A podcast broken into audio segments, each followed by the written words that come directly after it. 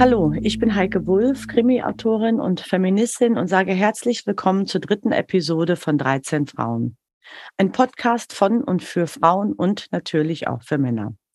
Ich möchte euch interessante, verstörende, traurige, aber auch hoffnungsvolle Einblicke zum Thema Gewalt gegen Frauen und Mädchen geben.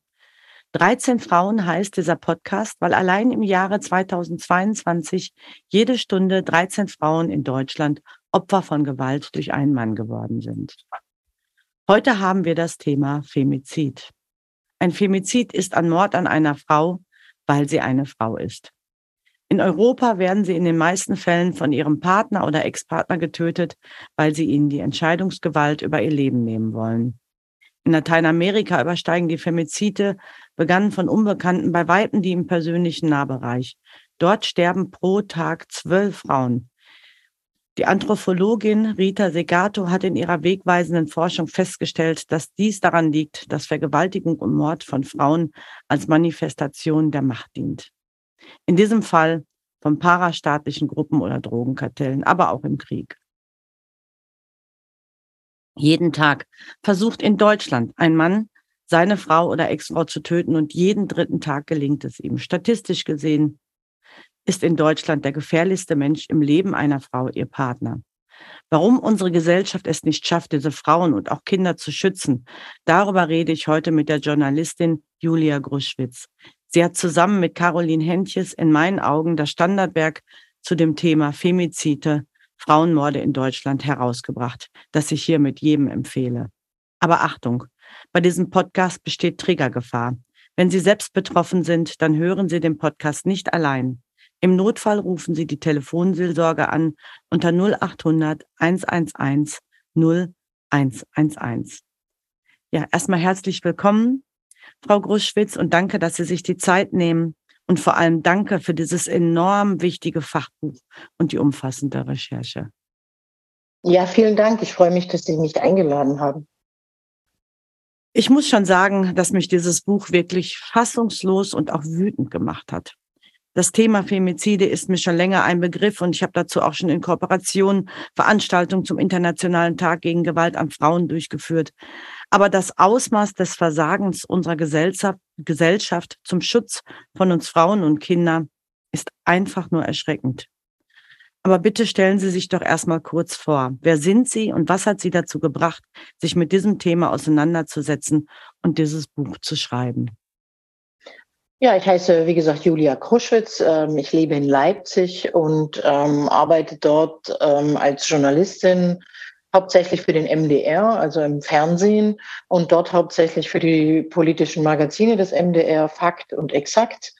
Und habe mich auf gesellschaftspolitische Themen spezialisiert, habe viel zu Hartz IV gearbeitet, zu Suchterkrankungen, zu Missbrauch, zu solchen Themen ähm, und habe mich ähm, und bin dann im Jahr 2020 auf dieses Thema gestoßen durch ähm, quasi persönliche Betroffenheit, also nicht direkt ähm, als Angehörige oder sogar selbst Betroffene, sondern ähm, es ist ein Mord passiert äh, in meinem direkten Umfeld, also in einem Park, in einem Wald, Stadtwald, quasi einen Kilometer von meiner Wohnung entfernt wurde am helllichten Tag eine junge Frau umgebracht auf brutalste Art und Weise. Mhm. Sie wurde mit mehreren Hammerschlägen auf den Kopf getötet und hatte zu dem Zeitpunkt, also von hinten angegriffen und hatte zu dem Zeitpunkt ihr kleines Baby in einem Tuch am Körper.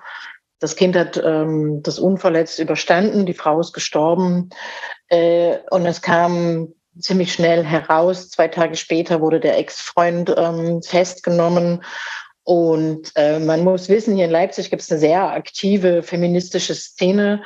Und die haben dann, das war ja damals mitten im Lockdown, mobil gemacht im Sinne von äh, oder aufmerksam gemacht im Sinne von Plakaten, Installationen im öffentlichen Raum. Überall prangte dann auch in meinem Stadtviertel das Wort Femizid und mit Erklärungen, was das ist und so.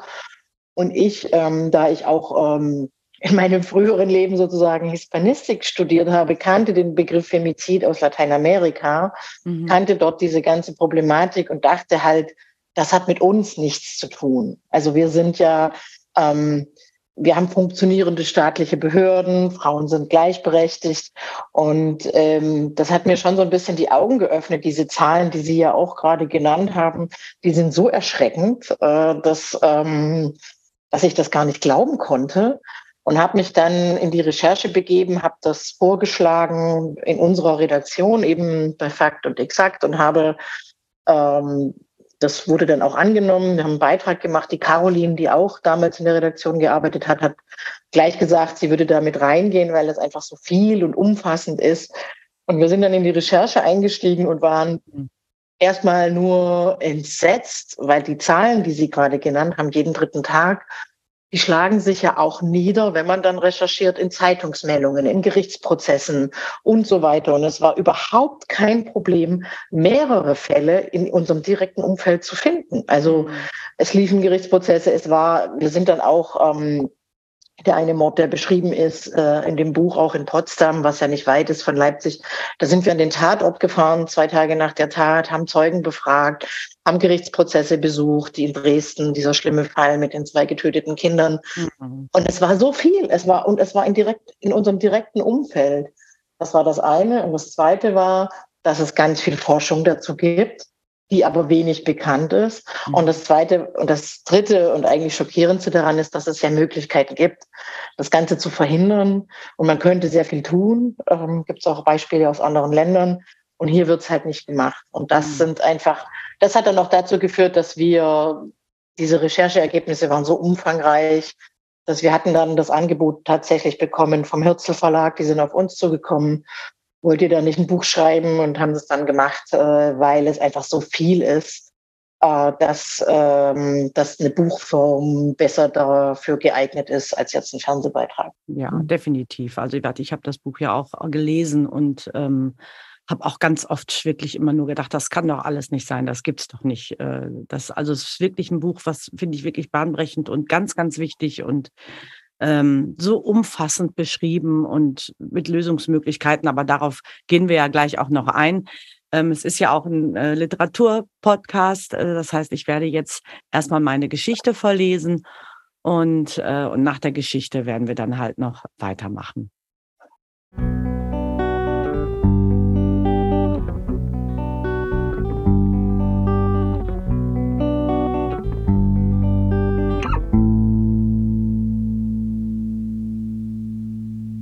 Prinzessin. Prinzessin, wo bist du? Bin zu Hause. Hier. Es klang härter, als Patricia es hatte sagen wollen. Sie wusste doch, wie sie ihn damit provozierte. Äh, Im Wohnzimmer, mein Liebling, flötete sie eilig in seine Richtung.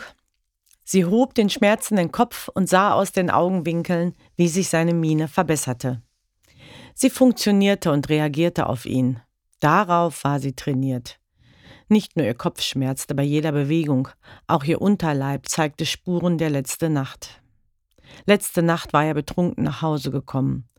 Während sie noch schlief, hatte er ihre Haare genommen und daran gezerrt. Sie war aus dem Bett gefallen und er schleifte sie weiter bis zur Wand und ehe sie sich versah, knallte ihr Kopf dagegen. Dann trat er zu. Sie war noch so im Tiefschlaf gewesen und ehe sie reagieren konnte, war es schon zu spät. Sie krümmte sich danach zusammen, wehrte sich aber nicht mehr gegen seine Vergewaltigung von hinten. Sie wusste, es hatte sowieso keinen Zweck und er würde nur noch brutaler werden. Freiwillig tat sie es schon lange nicht mehr, und er nahm es sich, wann er wollte, mal mehr, mal weniger brutal, wenn sie Glück hatte. Was ist mit dem Essen? Ich hab Hunger. Die Kinder kommen gleich aus der Schule. Und wie siehst du überhaupt aus? Zieh dir mal was Vernünftiges an, du wirst immer schlampiger. Ich hab was im Kühlschrank, ich mach es gleich warm. Mein Kopf, er tut so.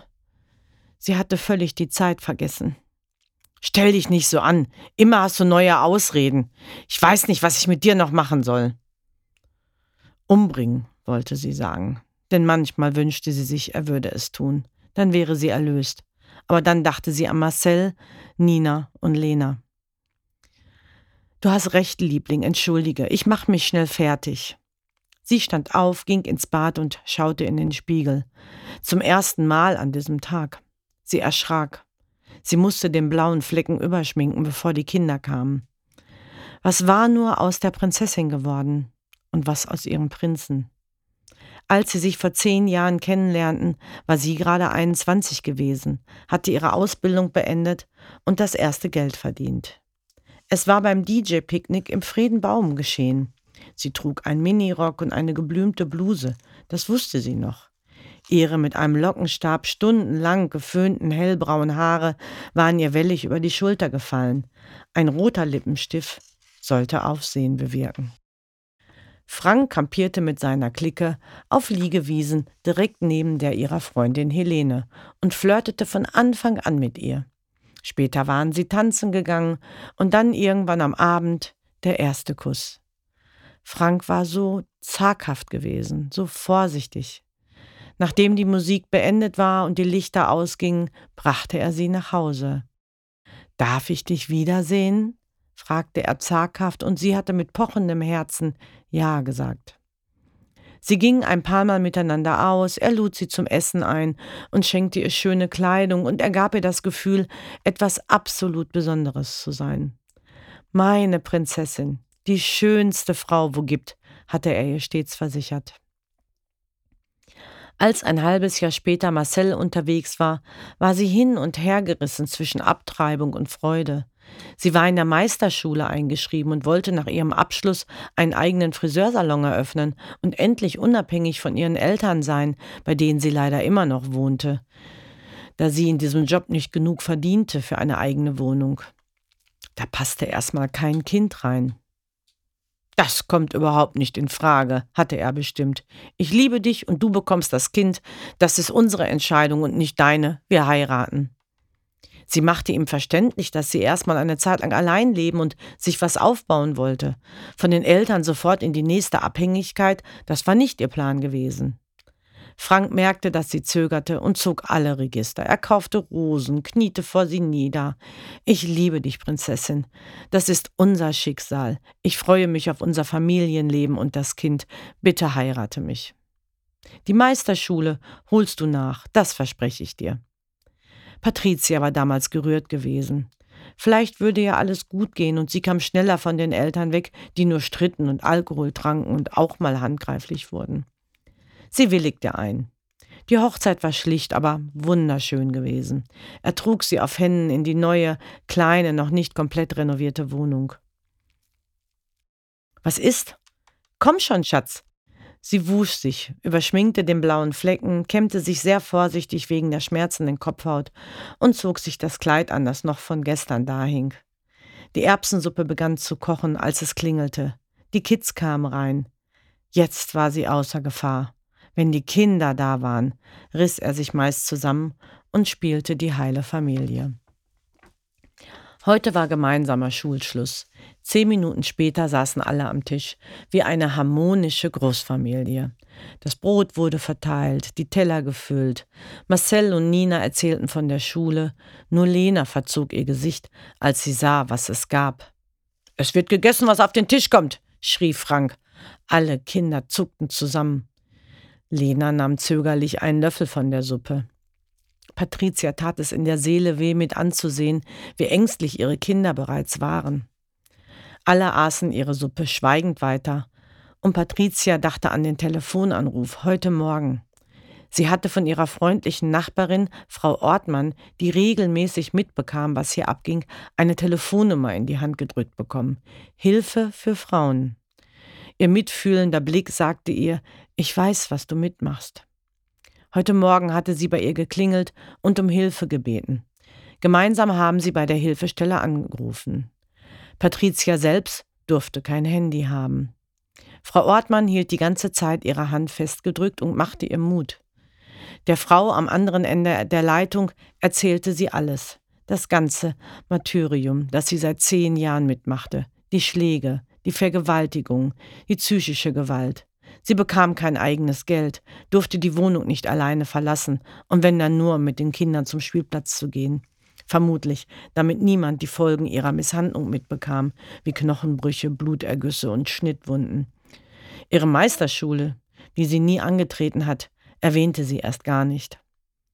Einmal hat sie ihre alte Freundin Helene gebeten, auf die Kinder aufzupassen, da sie zu einer Beratungsstelle wollte. Er war früher nach Hause gekommen, am Spielplatz vorbei und sah Helene allein mit den Kindern. Er bedrohte sie so lange, bis sie erzählte, wo Patricia war.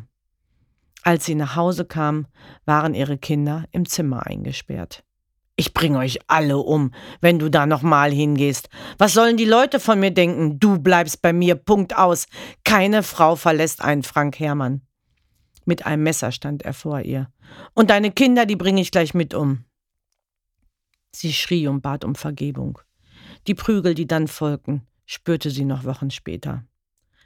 Rückblickend konnte Patricia nicht sagen, wann diese Veränderungen angefangen haben. Es passierte schleichend, wickelte sie ein wie eine Spinne ihr Opfer in ihr Netz, und irgendwann kam sie dann nicht mehr raus. Ein Gespräch mit ihrer Mutter endete darin, dass sie meinte, sie sei doch selbst daran schuld, so früh schwanger werden, und schließlich ging er doch arbeiten und brächte Geld nach Hause. Sie soll doch froh sein und sich fügen, dann würde er sie auch weniger schlagen. Es gäbe Schlimmeres. Sie selbst würde das ja schließlich auch schon seit Jahren ertragen. Das Gespräch mit seiner Mutter war genauso erschreckend. Frank sei ein toller Mann und ein guter Junge und ein fürsorglicher Vater und hätte sie schließlich sofort geheiratet, als sie schwanger geworden sei. Wenn er dich schlägt, dann hat das schon seine Gründe. Lena, du hörst jetzt sofort auf zu weinen, schrie Frank die Kleine an. Patricia erwachte aus ihrem Gedankenkarussell. Nun bitte lass sie doch, sie mag doch nun mal keine Erbsen. Ich hab nicht dran gedacht, Süße, versuch doch noch mal, nur einen Löffel. Ach, haben wir hier noch eine Prinzessin? Ich gehe hart arbeiten, damit wir Essen auf dem Tisch bekommen, und das wird jetzt gegessen, basta!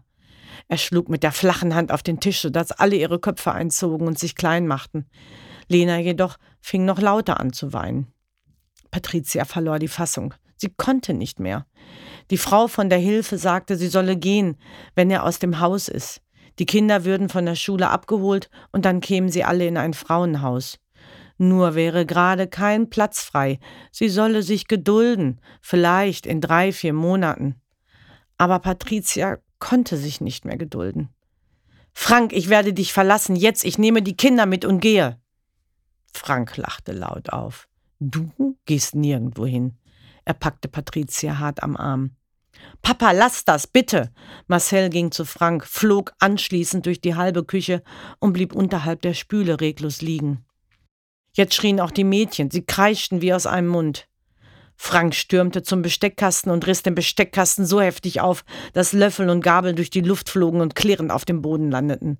Dann stand er auf, das Tranchiermesser in der Faust, als wolle er Fleisch schneiden.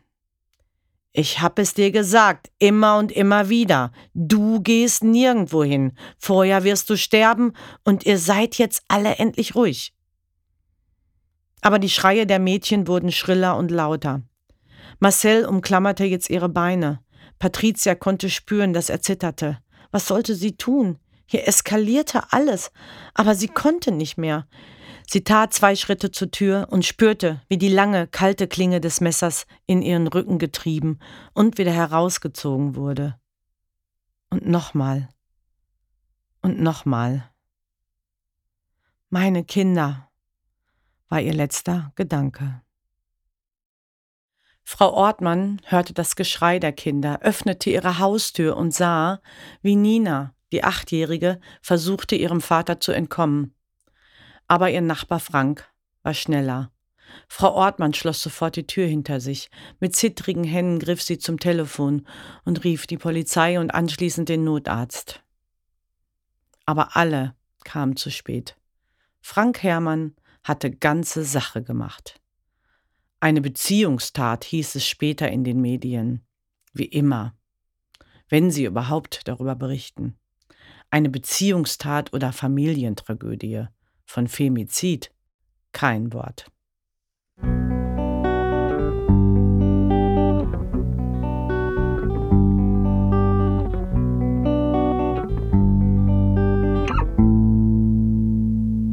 Liebe Frau Kruschwitz, ist das der normale Ablauf? Die Frau entscheidet sich zu gehen. Sie lebte vorher isoliert, unter Umständen mit Gewalt in der Ehe, was aber, wie ich jetzt nach dem Lesen Ihres Buches weiß, nicht immer unbedingt der Fall sein muss. Naja, also wie die Forschung gezeigt hat, gibt es ähm, bestimmte Muster, ähm, die relativ gleich sind. Also man muss vielleicht nochmal vorweg sagen, ein Femizid, wie Sie schon gesagt haben, ist der Mord an einer Frau, weil sie eine Frau ist. Und das können verschiedenste Arten von Tötungen sein. Das fängt an mit der Tötung des Embryos im Mutterleib, äh, Folgen von Genitalverstümmelung, Hexenverfolgung, was es zum Teil noch gibt, Folgen von Menschenhandel, Prostitution, äh, sexualisierte Verbrechen. Das sind alles Femizide. Ähm, aber was wir in unserem Buch ausschließlich behandeln und auch in, Ost, in, in Europa und auch in den westlichen Demokratien die häufigste Form von ähm, äh, Femiziden sind, ist die, ist die Tötung einer Frau, wenn sie sich von ihrem Partner trennt. Äh, und das ist auch deswegen als Femizid zu bezeichnen, weil es auch hier um männliches Dominanzdenken und patriarchale Strukturen geht.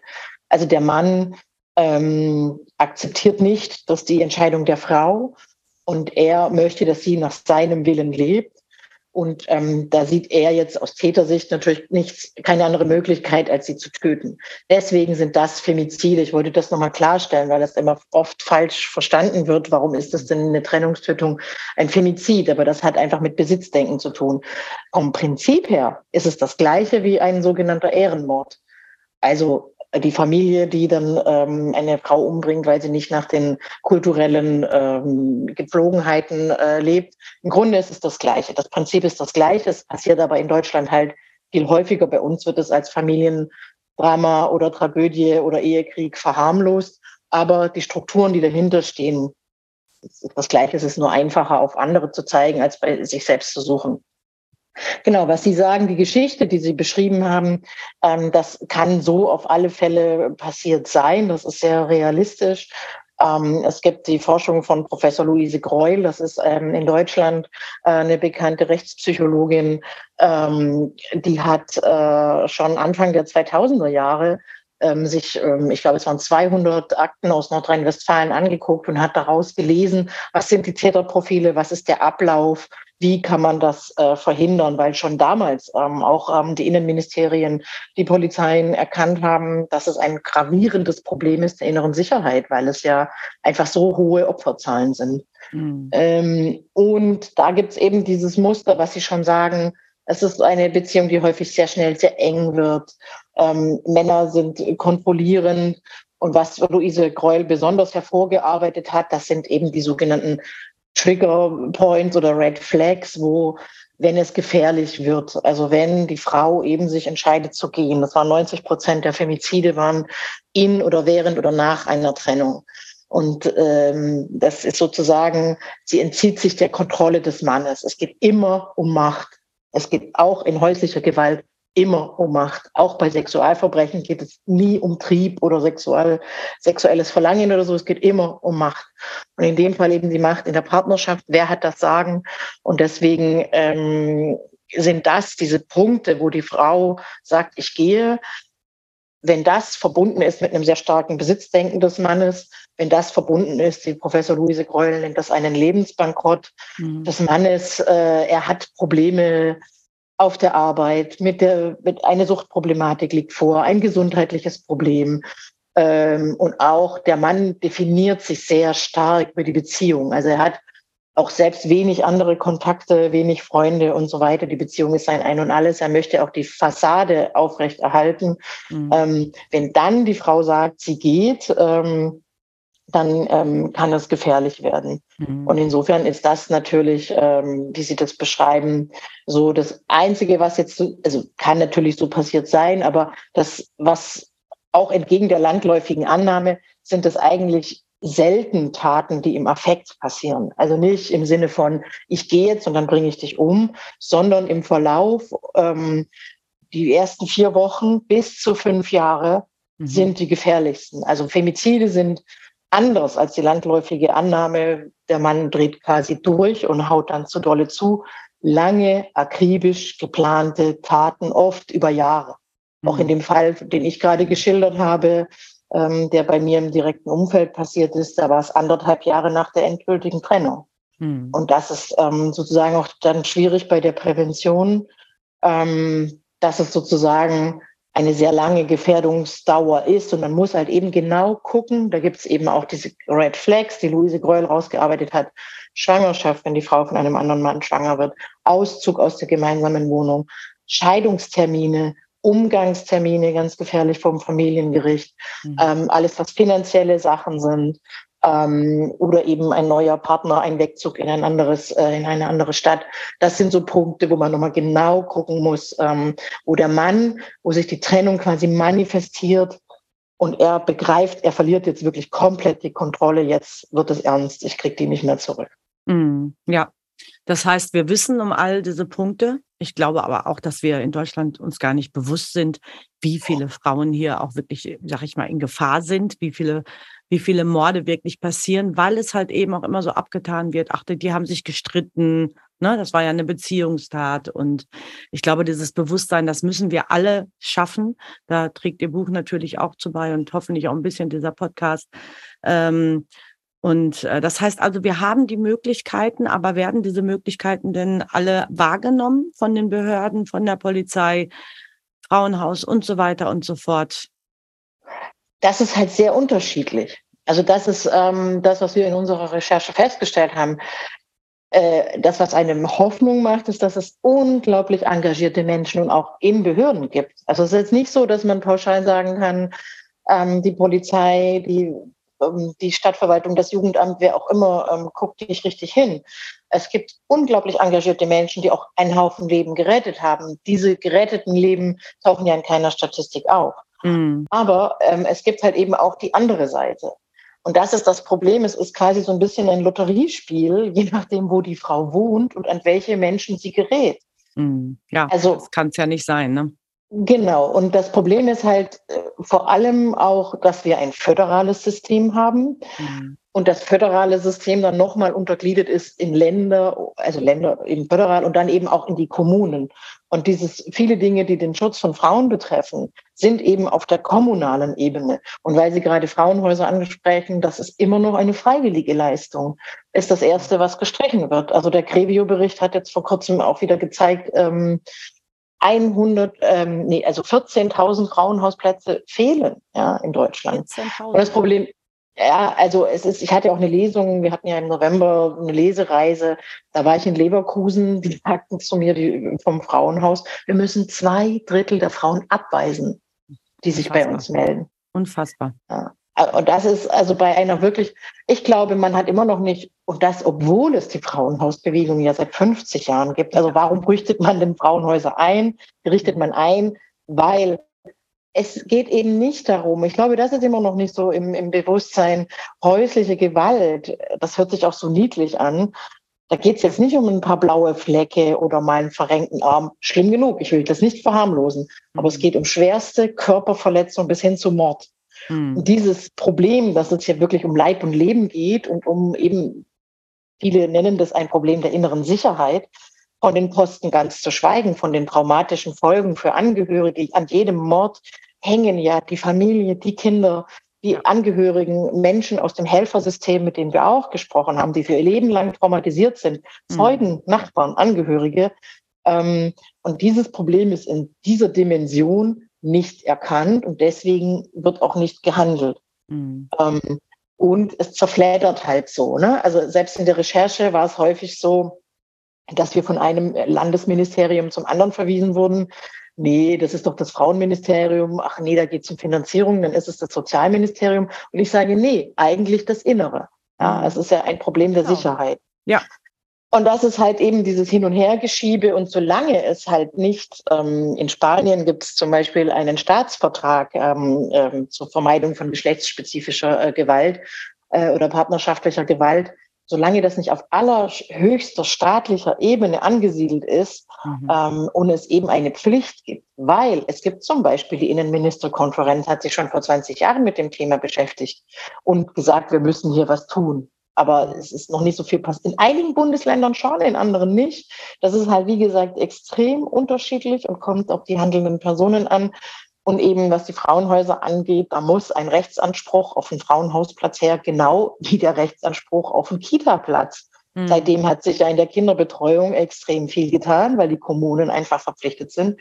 Und genauso müsste das laufen bei äh, einem Frauenhausplatz, wo die Kommunen und die Länder sich querstellen und man findet keinen Kompromiss. Ähm, und solange es keine Pflicht ist, kommt es immer auf die einzelnen handelnden Personen in den Kommunen an, wie viel Geld ist da, wie viel Engagement ist da und so weiter und so fort. Mhm. Und es ist natürlich, das muss man auch sagen, es ist tatsächlich halt ein sehr komplexes Thema. Man kann nicht alles auf die Polizei abwälzen. Das funktioniert nicht. Also das, weil ich sagte Inneres. Mhm. Es muss eine Zusammenarbeit geben zwischen den Behörden, zwischen ähm, Polizei, Frauenberatungsstellen, Täterarbeit, Jugendamt, Staatsanwaltschaft, Justiz, die müssen alle zusammenarbeiten. Ja, in Rheinland-Pfalz ist das doch so, ne? Ähm, genau. Vielleicht da mal kurz beschreiben, das ist dieses Hochrisikomanagement, ne? Fand ich ganz großartig, wie ich gedacht habe, warum ist das nicht überall? Warum nehmen das nicht alle an? Also, ne, was, was läuft falsch? Wird das Problem zu wenig gesehen? Ist es zu wenig in der Öffentlichkeit? Stehen wir zu wenig auf? Also ich denke, es ist tatsächlich Häufig ist es so dieses Behörden-Klein-Klein. Also da muss es eben, wie ich schon sagte, behördliche, also Personen in Behörden geben, die das vorantreiben. Mhm. Äh, und wie gesagt, die Innenministerkonferenz hat schon vor 20 Jahren die ganzen Länder aufgerufen, das zu installieren. Das ist auch eine Forderung der Istanbul-Konvention. Mhm. Und die ganzen Länder müssen das eigentlich machen. Und ich mhm. habe ja auch alle angefragt. Die haben auch alle oder die meisten haben brav geantwortet, ja, wir sind verpflichtet nach der Istanbul-Konvention, wir machen. Dann wird erst probiert, dann wird ein Pilotprojekt gestartet, dann wird das und das und das, weil man muss ja auch fairerweise sagen, die Polizeigesetze sind überall unterschiedlich. Mhm. Man muss um dieses es geht vor allem um Datenschutz, es sind hochsensible Daten, die zwischen den Behörden ausgetauscht werden müssen, muss alles beachtet werden. Und dann zieht sich das. Ja, also in Rheinland-Pfalz hat man dieses Polizeigesetz relativ schnell geändert und hat es installiert. Ähm, das ist in anderen Bundesländern nicht der Fall. Also ich war jetzt äh, auch im November in Niedersachsen. Da gab es ein ganz tolles Pilotprojekt in der ähm, GD Braunschweig, ausgewertet, alles wunderbare Ergebnisse. Und jetzt hängt es irgendwo fest im ähm, äh, im Landes, ja, im, im, im Innenministerium. Ne? Mhm. Also es gibt auch in, in, in Sachsen, Sachsen-Anhalt Pilotprojekte, dann müssen, das ist auch tatsächlich so, es müssen erstmal alle Polizeibeamtinnen und, äh, geschult werden. Mhm. Das ist äh, nicht so einfach. Dann, ähm, und es ist aber auch in Sachsen zum Beispiel nicht verpflichtend. Man hat dieses Modell und jede Polizeidirektion kann sagen, ja, ich mache da mit oder nicht, mhm. aber es ist nicht verpflichtend. Mhm. Und das ist das Problem. Mhm. Dass man halt, und jetzt ist es wieder, gibt es andere Probleme, gerade in unserem Bereich hier äh, Ostdeutschland, diese ganzen Demos, die unglaublich viele Kräfte binden, ähm, Polizei sowieso jetzt nicht so super aufgestellt. Ja, dann kommt man dann mit, den, mit dem auch noch äh, um die Ecke. Ne? Das ist nicht so, ist nicht so immer, es gibt immer was anderes, was angeblich wichtiger ist. Ne? Und ja, das ist genau. halt so schade, dass es mhm. bei den Frauen ähm, immer noch so. Und es ist natürlich, wenn man dann auf die ganz grundlegende Sache geht, ist es ein Problem des Patriarchats, weil es geht mhm. darum, ähm, das sind Machtstrukturen. Also ich habe das vor allem gesehen, was mich am meisten erschüttert hat in der Justiz. Also das sozusagen sowohl was Familiengericht angeht als auch Strafrecht. Ähm, es ist so schwer. Also ich habe in meiner ganzen Recherche keine Frau getroffen, die es geschafft hat, dass der Mann wegen häuslicher Gewalt strafrelevant verurteilt wird. Also mhm. meistens gibt es einen Täter-Opfer-Ausgleich, was hirnrissig ist bei häuslicher mhm. Gewalt. Genau. Äh, dann gibt es ähm, häufig Einstellung des Verfahrens wegen Geringfügigkeit und äh, mangelnder Verletzung, ne? Es ist kein Zeuge da, es wird aber auch nicht richtig ermittelt. Also mir hat zum Beispiel eine, bei der Lesung in Dortmund kam ein Bekannter auf mich zu, der war Jurist, der war völlig fassungslos, weil er meinte, bei jeder Hooligan-Schlägerei, wo wir jemanden festnehmen, machen wir einen Handabdruck. Mhm. Du kannst an der Hand von einem Mann erkennen, ob der geschlagen hat oder nicht. Mhm. Wir machen Abriebe, hat der irgendwas an der Hand? Mhm. Habe ich noch bei keinem. Es wird immer nur auf die Opfer geguckt. Ja, ne? Das ist schon schwierig genug, ja. dann die, die, die Verletzungen richtig zu dokumentieren. Drei Tage später ist sowieso alles zu spät. Mhm. Aber ich habe noch nie erlebt, dass mal ein Polizeibeamter, eine Polizeibeamtin einen Handabdruck gemacht hätte mhm. von ähm, potenziellen ne? Ja, ja, also das sind, da fängt es schon an. Da fängt schon an, ne? Ich habe ja auch bei der PP Dortmund angefragt, ob sie mir eigentlich mal allein nur für Dortmund mal, ne, ich lebe ja nun mal hier, sagen können, ähm, wie viele Frauen denn in den letzten zehn Jahren umgebracht worden sind und ob das vielleicht oder ob das Femizide sein können. Und äh, dann hieß es nur ja. Also wir wissen, es sind 30 Frauen, aber wir können dazu nichts weiter sagen. Ne? Ob das jetzt, äh, also es wird überhaupt nicht erfasst, auch ähm, ja. ist diese Frau umgekommen. Ist das jetzt ein Femizid? Also das kann man ja im Grunde genau. genommen, sind wir ja in der Lage, das im Nachhinein festzustellen. Anhand von ne, dieses Odara, dass man sagt, das und das ist alles passiert, das und das war da, ähm, sie wollte sich trennen ähm, und ähm, deswegen ist sie umgebracht worden. Also allein ich kenne ja schon zwei Frauen, die umgebracht worden sind von ihren Männern wo es ganz eindeutig ein Femizid war, hier in Dortmund. Und die Polizei konnte mir darüber keine Auskunft geben.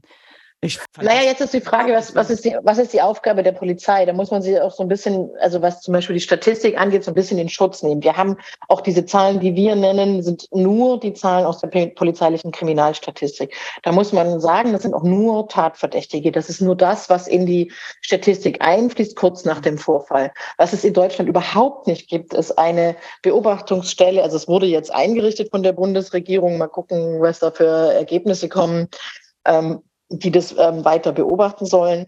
Ähm, aber eine wirkliche Auswertung, was ist ein ähm, Femizid oder beziehungsweise ich verstehe auch tatsächlich, dass die Behörden sich mit dem Begriff ein bisschen schwer tun. Die sagen dann lieber geschlechtsspezifische Gewalt, äh, weil es natürlich geschlechterneutral sein muss. Aber es ja, letzten Endes ist es egal, wenn sie sozusagen geschlechts, aus geschlechtsspezifischen Gründen getötet wird, haben wir sowieso einen Überhang von 80 bis 90 Prozent also in Partnerschaften sind es die Opfer Frauen und ob man mhm. ähm, jetzt in der Statistik sagt, aus geschlechtsspezifischen Gründen oder Femizid, ähm, da, da wäre ich jetzt nicht so, ähm, müsst, wäre ich jetzt nicht so pingelig.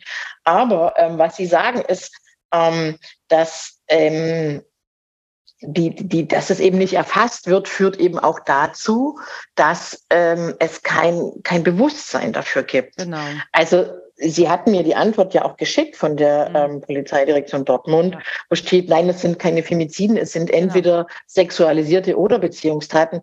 Das ist ja genau der Punkt. Ja, genau. Beziehungstaten oder sexualisierte Gewalt sind Femizide. Also, genau. Also dass sie es einfach nicht den Begriff nicht verstehen und das Bewusstsein nicht da ist. Genau. Also zumindestens, das war ja die Pressestelle. Also ob das jetzt sozusagen in den eigentlichen zuständigen Leuten ähm, da ist, das ist wieder eine andere Frage. Aber es gibt halt im Grunde eigentlich bei jeder Polizei äh, in, in Deutschland, bei jeder Landespolizei Richtlinien, wie verhalte ich mich bei häuslicher Gewalt, wobei Femizide nochmal was anderes sind. Ja, also da, da gibt es nochmal andere Dinge, auf die man achten müsste. Ja. Hm, genau. Ja, ich habe auch manchmal das Gefühl, dass so in der Gesellschaft äh, Frauen oft auch die Mitschuld gegeben wird. Ähm, warum hast du dich denn nicht getrennt? Äh, du hast ihn ja auch provoziert. Ähm, Warum hast du kein Verständnis für ihn? Oder halt auch die Schuldumkehrung, dass der auch der, der Täter sagt, ne, warum tust du mir das an, dass ich dich schlagen muss? Wie sehen Sie das? Das ist ein ganz großes Problem. Das ist immer noch sehr, sehr weit verbreitet. Mhm. Und das ist für mich auch ein klarer Ausdruck der patriarchalen Strukturen. Ähm, das ist auch etwas, finde ich, ähm, was wir ändern müssen, ähm, ist den Fokus halt auf die Täter legen und nicht auf die Opfer. Weil natürlich sind Frauenhäuser gut und wichtig und unverzichtbar und die müssen auch gut finanziert werden. Aber wir müssen den Blick auf die Täter richten. Was ist denn, ähm, weil auch, ich werde ständig in Interviews gefragt, was können die Frauen tun, wie kann man die Frauen sensibilisieren, wie kann man die Frauen schützen.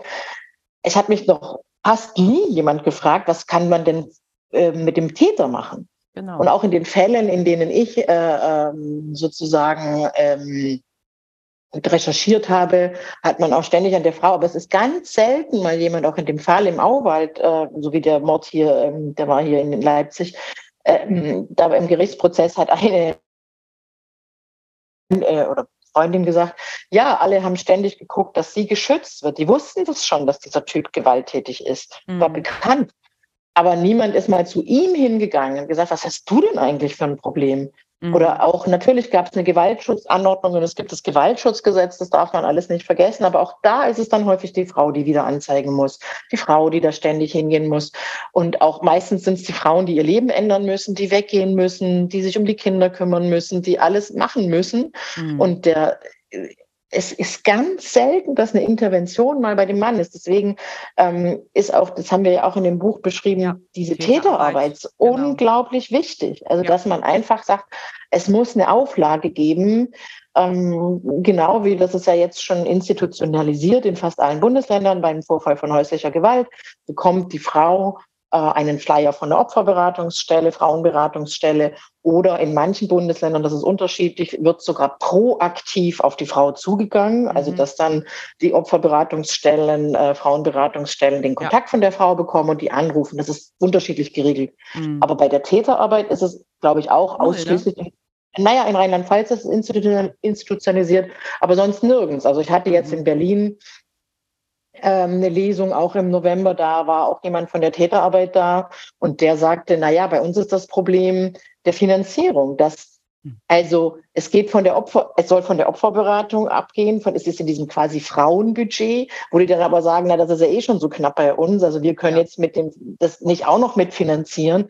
Ähm, und in, in Rheinland-Pfalz ist es direkt bei der Staatsanwaltschaft, bei der Justiz angedockt und die müssen ähm, gar nicht irgendwie jedes Jahr diese Anträge stellen, sondern es ist einfach institutionalisiert. Dort auch als Auflage dann zum Beispiel bei häuslicher Gewalt, dass diese ähm, Täter so ein, so ein Training absolvieren müssen. Und ähm, das müsste viel, viel mehr gemacht werden und da müsste viel mehr der Fokus draufgelegt werden, als immer tatsächlich den Frauen ähm, die Mitschuld zu geben. Das ist äh, wirklich sehr, sehr weit verbreitet. Mhm. Und es ist ja auch oft, dass die Männer dann stalken. Ne? Die Frau hat sich getrennt, die Männer stalken. Die ähm, haben ähm, im Grunde genommen, äh, wie nennt sich das, Rückkehrverbot bekommen. Das heißt, sie dürfen eigentlich gar nicht in die Nähe kommen, halten sich da überhaupt nicht dran. Die Frauen melden sich, die Frauen rufen an, es passiert nichts. Ne? Dann bekommen sie mal 300 Euro Buße. Ähm, und machen einfach weiter wie bisher. Und die Frau ist im Grunde genommen 24 Stunden, ähm, fühlt sie sich beobachtet und in Gefahr und meldet das der Polizei und es passiert nichts. Ne? Auch das, diese Täterarbeit. Ne? Und dann, ich denke mir auch, also ich habe nochmal nachgeschaut, wir sind das viertreichste Land der Welt.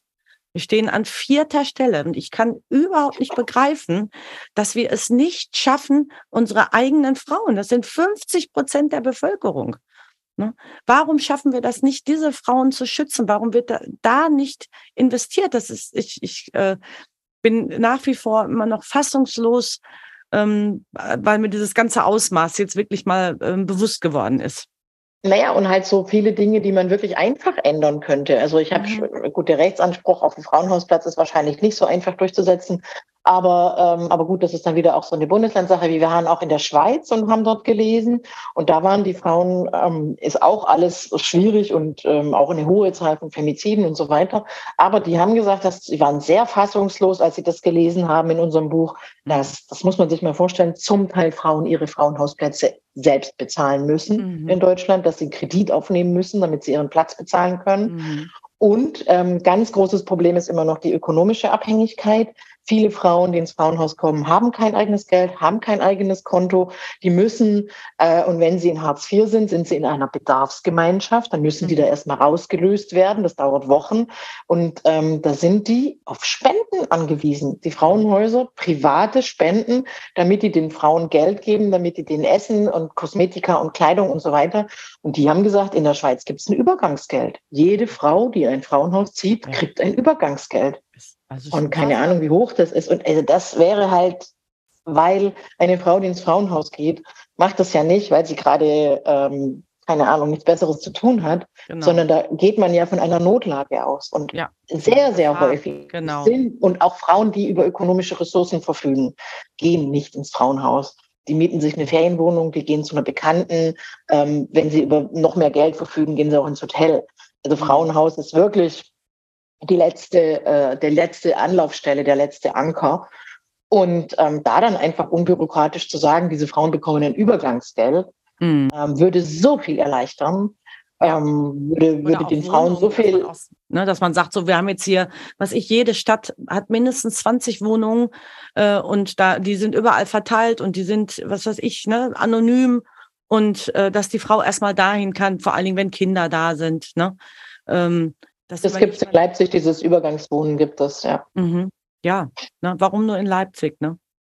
Das auch mit begrenzten Plätzen natürlich. Ja. Mhm. Aber das ist wieder die Frage, wie engagiert sind die einzelnen Träger, die einzelnen Personen, wie offen sind die Stadtverwaltungen. Also was Sie zum Beispiel gerade gesagt haben, dieses Hochrisikomanagement, mhm. das ist tatsächlich ein bisschen kompliziert zu installieren auf Landesebene, aber ich hatte eine Online-Lesung ähm, in Düsseldorf, äh, auch im vergangenen November, haben die gesagt, wir haben das auf kommunaler Ebene gemacht. Mhm. Wir haben uns zusammengesetzt, wir haben uns äh, und, und, und machen eben Hochrisikoanalyse und machen Fallkonferenzen. Also das sind Konferenzen, wo die zusammensitzen und sich überlegen, was können wir tun und wo genau. sind die Gefahren in diesem Fall. Mhm. Ähm, das haben die auf kommunaler Ebene gemacht. Also es gibt da schon Möglichkeiten, Dinge zu tun. Mhm. Ja, aber es wäre natürlich alles viel einfacher und weniger kraftraubend und effektiver natürlich, mhm. wenn es institutionalisiert wäre, in Gesetze gegossen und ordentlich finanziert. Und vor allen Dingen, wenn es jeder auch mal wüsste. Ne? Dass es ja. Möglichkeiten gibt. Ne?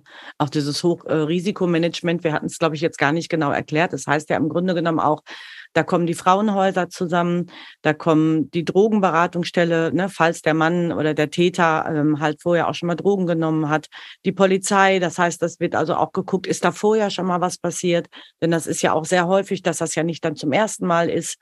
Ähm, Opferschutz, ne? Frauenhaus, da habe ich irgendwas vergessen. Eine Täterberatungsstelle, wenn Täterberatungsstelle, gibt, ja. genau. Ne? Und die Jugendamt, ganz Jugendamt, wichtig, Jugendamt, genau, ganz wichtig. Noch, genau. Staatsanwaltschaft, ganz ja. wichtig. Staatsanwaltschaft, genau. Und die beraten ja. dann gemeinsam, was können wir hier, also die Frau ist gefährdet, wir haben das Gefühl, ne, wir müssen jetzt hier wirklich äh, intervenieren und wir müssen schauen. Äh, und ähm, das finde ich ganz großartig. Ne? Ja, es funktioniert im Grunde so, es gibt ja diese Analyse-Fragebögen, also Sie hatten Odara genannt, das ist mhm. ein Tool, was aus Kanada kommt. Ähm, es gibt auch andere, den Danger Assessment, äh, den, der kommt aus den USA. Es gibt äh, auch Polizeidirektionen, die eigene Analyse-Tools entwickeln. Spanien hat eigene entwickelt, einfach wo bestimmte Dinge abgefragt werden, um ein Risiko einzuschätzen. Also wie hoch ist die Gefahr, dass dieser Mann in dem Fall sind es eben meistens Männer, ähm, eine schwere Straftat gegenüber eine, einem engen Familienmitglied ähm, verübt, weil es sind ja eben nicht nur die Frauen, die gefährdet sind, sondern eben auch ja, ähm, Kinder, ne? Kinder, und sogenannte mhm. Kollaborateure, die quasi der Frau helfen, ähm, mhm. die sind auch alle sehr gefährdet. Ähm, und da gibt es einen Analysefragebogen, wo genau abgefragt wird, Gab es schon mal Vorfälle? Hat er schon mal ähm, was getan und so weiter und so fort? Und alleine schon, um diesen Fragebogen ordentlich auszufüllen, braucht man die Hilfe von zum Beispiel der Staatsanwaltschaft. Mhm. Also wie will ich denn rausfinden, ob er schon mal was gemacht hat, äh, ohne genau. zu, das Strafakte zu kennen. Ähm, und wenn dieser Fall, also so läuft es in Rheinland-Pfalz, anhand dieses Fragebogens, also die benutzen den Odara, eine gewisse Punktzahl überschreitet, dann ist das ein sogenannter Hochrisikofall. Mhm. Und dann wird eine Fallkonferenz einberufen, wie Sie es gerade beschrieben haben, mit den Institutionen, die an diesem Fall beteiligt sind. Und die ähm, werden dann ähm, aus, die werten aus, wie ist die Situation in der Familie, was passiert da gerade. Und da wird eben ganz genau geguckt nach Trennung, Scheidung, Auszug, erneute Schwangerschaft, sind Kinder im Haus, gibt mhm. es Gefährdungsmomente, wie ist die Situation des Mannes, ist er stabil, hat der psychologische Beratung, hat die Frau psychologische Beratung äh, oder auch äh, nicht nur psychologisch, sondern eben auch ähm, diese Beratungsstellen, die beraten ja auch in Lebensfragen und so weiter und so fort. Gibt es Schutzeinrichtungen, wo die Frau schnell hingehen kann und so weiter und so fort. Das wird alles abgeklopft und dann wird gemeinsam entschieden, was gibt es für Maßnahmen. Weil im Grunde ist der polizeiliche Maßnahmenkatalog, der ist schon ordentlich, wenn man den mal richtig anwendet. Wenn er anwenden gibt, würde, ne? Hm. Es gibt die sogenannten Gefährderansprachen, wo man hinfährt und sagt, du, wir haben dich auf dem Kieker, wir wissen, was bei euch passiert hm. ist, wir wissen, dass du das und das schon gemacht hast hast und du hast ein Annäherungsverbot, du hast dich da gefälligst dran zu halten. Das hat sich als wirksam erwiesen, wenn die aber dann auch wirklich hinfahren und das machen.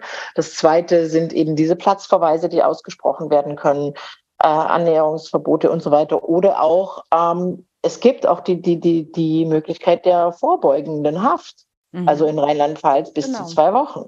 Mhm. Wird selten gemacht. Es gibt auch tatsächlich einige Fälle in München, hatten sie auch äh, mir das erzählt, als ich da eine Lesung hatte, im schlimmsten Fall Fußfesseln elektronische. Mhm. Auch das geht.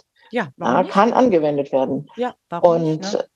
Und in München ist es auch so, dass halt, ähm, da gibt es kein institutionalisiertes Hochrisikomanagement von Bayern. Die haben das auf städtischer Ebene genauso gemacht, haben das mhm. ins Leben gerufen. Super. Und in München ist der Sonderfall, ähm, dass die das Familiengericht mit ins Boot gekriegt haben, was ich, glaube ich, in keiner anderen Stadt ähm, passiert ist, weil es immer noch diese Problematik des Sorge- und Umgangsrechts gibt, was hochgefährlich ist ja, und wo auch äh, sehr viele Morde passieren mhm, dann. Also genau. man hat einen Riesenaufwand gemacht, um die Frau zu schützen, eine geschützte Adresse zu geben, aus der Reichweite des Mannes zu kriegen. Dann geht er vor das Familiengericht und sagt, ja, ich äh, bin ja der Vater, ich habe das Recht auf Umgang. Und dann, ja, wird das mal, wird ihm häufig ähm, stattgegeben. Ja, also wenn ich mir überlege, wenn man in Deutschland seinen Führerschein verliert, was man da alles machen muss, um diesen Führerschein wieder zu bekommen, äh, was es da für Auflagen gibt und psychologische Begutachtungen und, und, und, und, und. Und jedem Mann, der seine Frau, sei es jetzt jahrelang oder nur einmal oder Mordversuch oder, oder, dem wird, ohne mit der Wimper zu zucken, regelmäßig werden ihm die Kinder gegeben. Und das ist ja auch häufig so.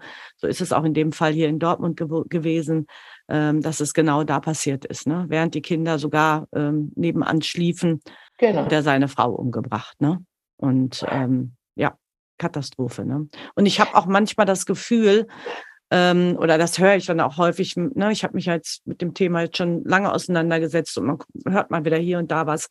Ich habe auch äh, einfach das Gefühl, dass den Frauen die Gefahr, in der sie schweben, dass selbst den Frauen diese Gefahr manchmal gar nicht so unbedingt bewusst ist, dass die immer noch so denken, das kann doch nicht sein, der kann mich doch nie umbringen. Ne? Wir sind doch hier, äh, es geht doch nicht. Wir leben im 21. Jahrhundert und ich will mich doch einfach nur trennen. Also das würde ich unterschiedlich bewerten. Es gibt solche Frauen, die das tatsächlich nicht, entweder nicht wahrhaben wollen oder tatsächlich nicht wahrhaben. Ich habe aber auch von vielen gehört, ich wusste das ganz genau und deswegen habe ich mich nicht getrennt. Mhm. Also ähm, mhm. die genau wussten, dass dieser Mann zu allem fähig ist. Mhm. Äh, und er ja auch oft genug schon damit gedroht hat. Ne? Ähm, ja, ja. Also ich denke, es, es gibt beide äh, Situationen. Und ähm, das ist auch noch was, was man äh, auch alle, die sich damit dieser, dieser Thematik beschäftigen, sagen, Todesdrohungen. Und selbst wenn sie nur so dahingesagt sind, ich bringe dich um, immer ernst nehmen. Das wird mhm. nicht einfach so dahingesagt. Das ist, hat immer einen ernsten Hintergrund. Und alle Fälle, die wir im Buch betrachtet haben, gab es vorher mhm. Todesdrohungen. Äh, und das hat auch ähm, in diesem Acht-Stufen-Modell ist das auch nochmal beschrieben. Das ist genau eine Eskalationsstufe. Wenn, dann wird das irgendwann ausgesprochen. Dann gibt es eben auch immer nochmal so eine Phase, wie Sie ja auch gesagt haben, dieses Stalking. Ich versuche es quasi nochmal auf die nette Tour. Also zuerst ist es die nette Tour mit Blümchen und tausend Nachrichten. Und das ist ja auch was, was zum Beispiel vor Gericht oder auch bei Polizeidienststellen nicht ernst genommen wird. Die, die zeigt dann denen die Nachrichten und sagt, ja, aber der will doch nur Blumen vorbeibringen, der will doch nur nach dem Kind gucken, was ist denn daran schlimm? Genau. Ja, aber wenn es irgendwie hundertmal am Tag ist, ist das mhm. schon schlimm. Und wenn es eine Anweisung gibt, dass er sich daran zu halten hat, dass die Frau und das Kind nicht zu sehen, zumindest für die nächsten zwei Wochen, dann hat er sich daran zu halten. Mhm. Dann hat das Gründe. Und da mhm. kann er nicht eben, also weil das ja auch immer perfide Mittel sind, um die Frau wieder zu einem Treffen zu bewegen. Mhm. Also das war ja in diesem ganz schlimmen Fall in Dresden, wo alle Schutzmaßnahmen getroffen wurden. Der Mann sollte die Frau nicht sehen, ähm, die Kinder waren immer abgeholt, wenn die andere Partner nicht dabei war. Und dann erzählt er ja, das Kind hat ein Kuscheltier vergessen. Kannst du es mal genau. vorbeibringen? Ja, stimmt. Oh, ich erinnere mich. Und äh, ja, klar, dann ist die Mutter denkt, ja stimmt, das Kuscheltier ist ja noch hier, ich bring's mal vorbei. Hat aber gleich gesagt, ich werde nicht das Haus betreten. Mhm. Trotzdem hat er sie angegriffen. Ja. Also man darf, das ist ja auch das Problem bei häuslichen Gewalttätern und auch Femizidtätern, die sind häufig manipulativ, narzisstisch und so weiter. Die können diese Klaviatur des Betrugs und der Lüge extrem mhm. gut spielen. Das mhm. berichten alle Frauen. Die können vor Gericht glänzen, die wickeln alle um den Finger.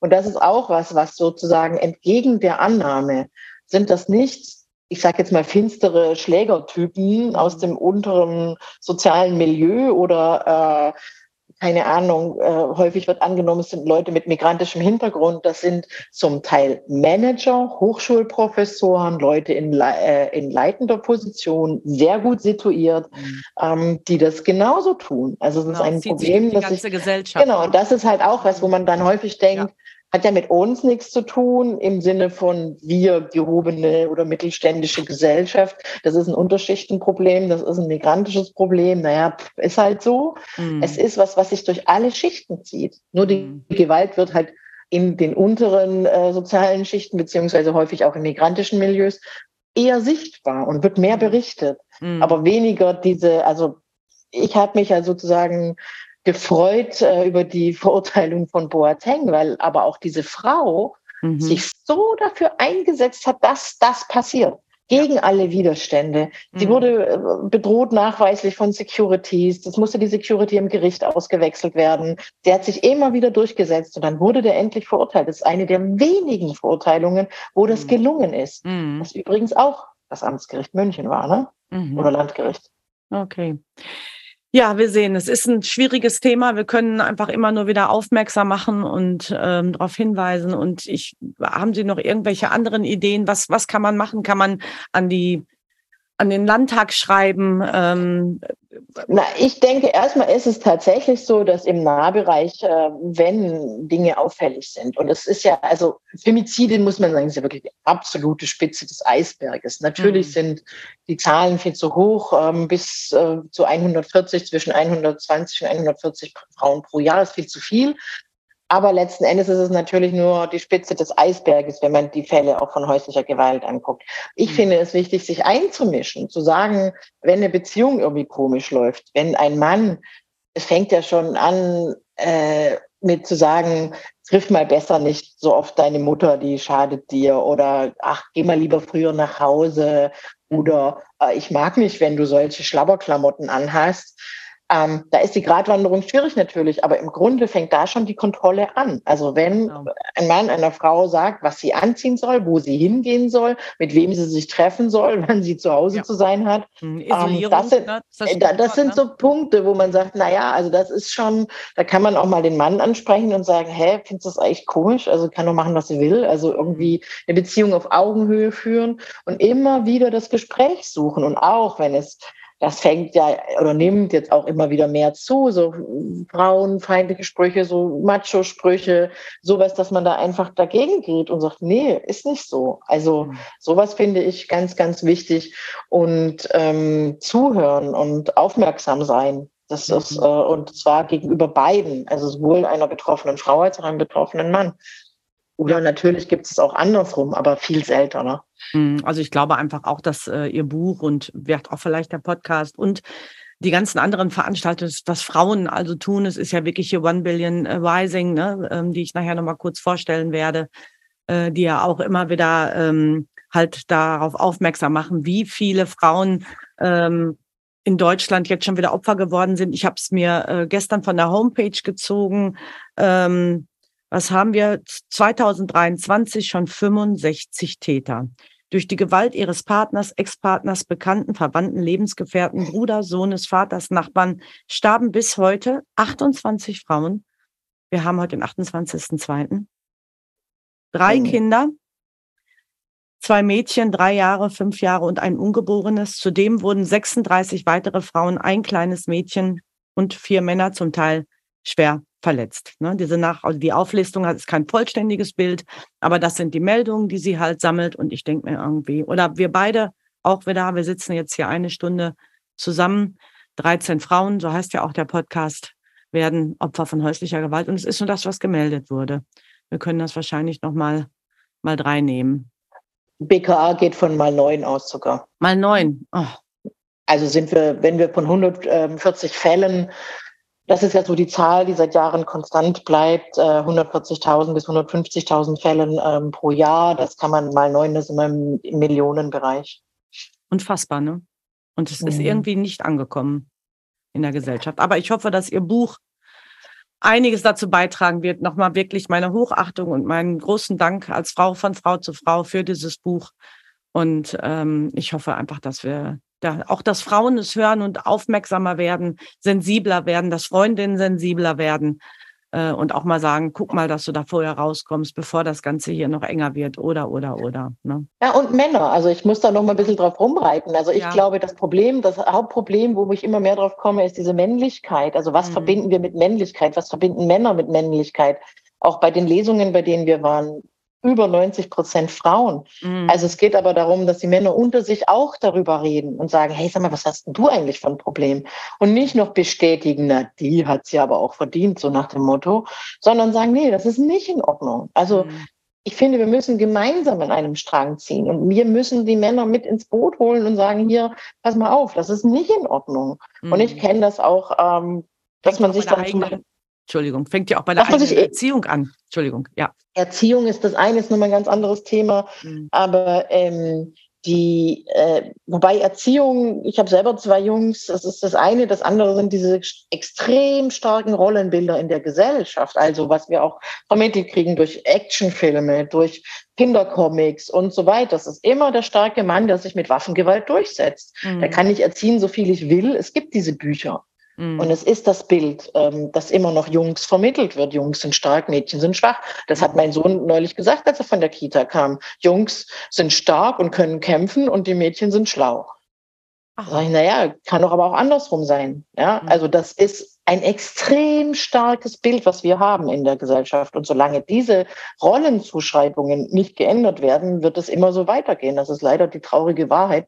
Und deswegen sage ich, auch Männer ansprechen und, und auch zu ermutigen, auch in der Täterarbeit. Ich habe ganz viel mit täterarbeitenden Menschen gesprochen, die sagen, häufig ist es einfach eine Orientierungslosigkeit, eine völlige Hilflosigkeit, nicht mit Konflikten umgehen können, nicht einem Männlichkeitsideal zu entsprechen, nicht der, einfach der starke Mann sein. Das ist das eine. Und das zweite ist, leider ist Gewalt halt ein einfaches Mittel zur Lösung. Es ist sozusagen auch bei der Kindererziehung man äh, ja, gibt eine Ohrfeige und dann ist erstmal Ruhe, dann hat man Respekt. Mhm. Und alle, die das erlebt haben, dass das erstmal effektiv ist, dass das hilfreich ist, die werden das immer wieder anwenden. Mhm. Das heißt, auch diese Gewaltprävention ist ganz, ganz wichtig. Die wissen im Grunde häufig, dass es falsch ist, aber sie wissen sich nicht anders zu helfen. Sie haben mhm. keine anderen Konfliktlösungsmöglichkeiten. Das ist das mhm. eine. Das zweite ist die Verantwortungsübernahme, weil da ist natürlich auch die Täter sagen, ja, aber die Frau hat doch und ich musste ja weil und hm, nee, du bist schuld. Es gibt nichts, was eine Gewalttat rechtfertigt. Hm. Und das ist auch ein Problem, in dem wir extrem bei den Männern arbeiten müssen. Ja. Deswegen nochmal mein, mein, also mein Appell ist tatsächlich, Männer mit ins Boot holen, Männer mit äh, dafür sensibilisieren. Es ist keine Schwäche, Gefühle zu zeigen. Hm. Es ist keine Schwäche, auf Frauen zuzugehen und muss nicht immer der starke Mann sein, ähm, was leider gerade so ein, so ein Backlash erlebt, diese Männlichkeitsbilder mhm. werden ja auch gerade von Neurechten und konservativen Kräften immer ja. wieder mhm. äh, hervorgehoben. Und das ist, ähm, ja, das ist eigentlich etwas, wovon wir uns lösen müssen, wovon wir alle profitieren würden. Weil natürlich leiden auch Männer unter der Gewalt. Mhm. Naja, oft ist es dann auch, dass sie wirklich nicht, ich meine, ich kriege es ja auch manchmal in der Schule mit, ich arbeite mit Kindern, ne, und wenn dann äh, auch mal schnell einfach reagiert wird, ne, anstatt mal zu gucken, kann man mal reden. Ne? Es ist ja auch immer wieder, ich sage auch immer wieder, lass uns doch mal reden, lass uns doch mal gucken. Ne? Wir müssen schauen. Es ist natürlich auch mühsam, ne? immer wieder so hinzugehen und zu sagen, hast du vielleicht eine andere Lösung? Kann man das vielleicht anders klären? Ähm, das ist total glaube, schwierig. Da müssen wir alle, da müssen wir alle drauf hin ne? und hinarbeiten. Und es fängt ja auch schon da wieder, wieder an, dass einfach viel zu wenig Personal da ist. Ne? So. Eltern sind überfordert. Ja, Eltern, Eltern sind bis an die Kante mit Arbeit, mit äh, gesellschaftlichen Problemen, ähm, verbringen wenig Zeit mit den Kindern. Mhm. Medien, ganz großes Problem. Ja. Es ist halt einfacher, sich vor den Fernseher zu setzen oder vor die Konsole äh, vor das Tablet, äh, vor die Switch, was auch immer und äh, einfach sich und auch da Computerspiele. Es ist gruselig, was da gruselig. schon zum Teil abläuft, ja. Und das ist aber das, womit Kinder heutzutage viel, viel ähm, Zeit verbringen und da wird nicht geguckt. Mhm. Und deswegen ist es so einfach, äh, diese Rollenbilder sind so stark verankert in unserer Gesellschaft. Mhm. Ähm, das wird sehr, sehr schwer. Aber umso besser ist es halt, wenn man darüber redet, was sind denn die Konsequenzen daraus? Ne? Mhm. Was ist das, was ähm, sozusagen bleibt? Äh, ja, Das heißt also, in, ne, in die Gesellschaft muss einfach auch mal schauen, was, was passiert hier um mich herum und äh, was kann ich persönlich in meinem Umfeld tun.